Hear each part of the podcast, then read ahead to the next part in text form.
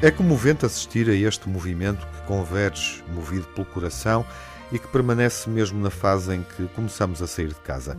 Nunca foi tão nítida esta preocupação pelos outros. Talvez nunca o nosso olhar estivesse tão atento às necessidades e às fragilidades de quem nos cerca.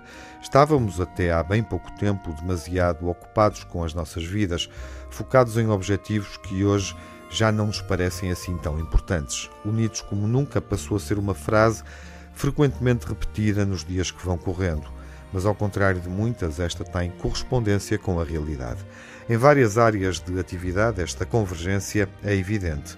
O meio académico foi um dos que mais se mobilizou aos primeiros sinais de alerta, exibindo uma excepcional compostura perante a pressão da pandemia e provando que a união é mesmo uma força solidária. Há instituições que mais depressa morrem do que desistem. Nas áreas de investigação, mais vocacionadas para encontrar soluções para os problemas que se iam revelando à medida que a pandemia se instalava entre nós, houve equipas que se ligaram, apesar de se encontrarem a muitos quilómetros de distância.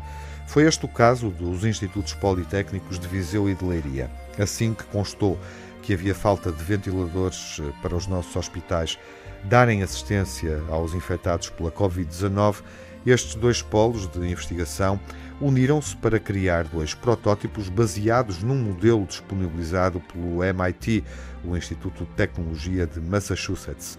Na Escola de Serviços e Comércio do Oeste, em Torres Vedras, deixaram outros projetos para depois, uma vez que a prioridade era produzir viseiras de proteção para doar ao Centro Hospitalar do Oeste. O mesmo aconteceu no IAD, Faculdade de Design, Tecnologia e Comunicação, em Lisboa, onde em dois dias produziram 360 viseiras para doar aos profissionais de saúde.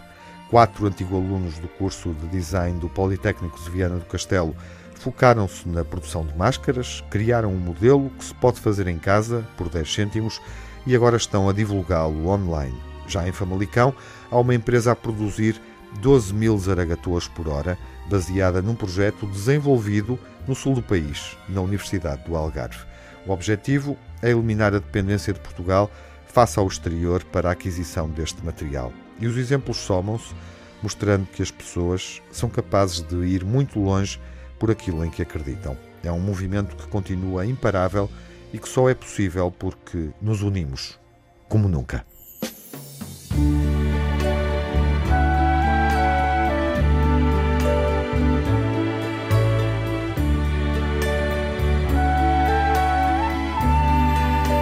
I wonder. who was.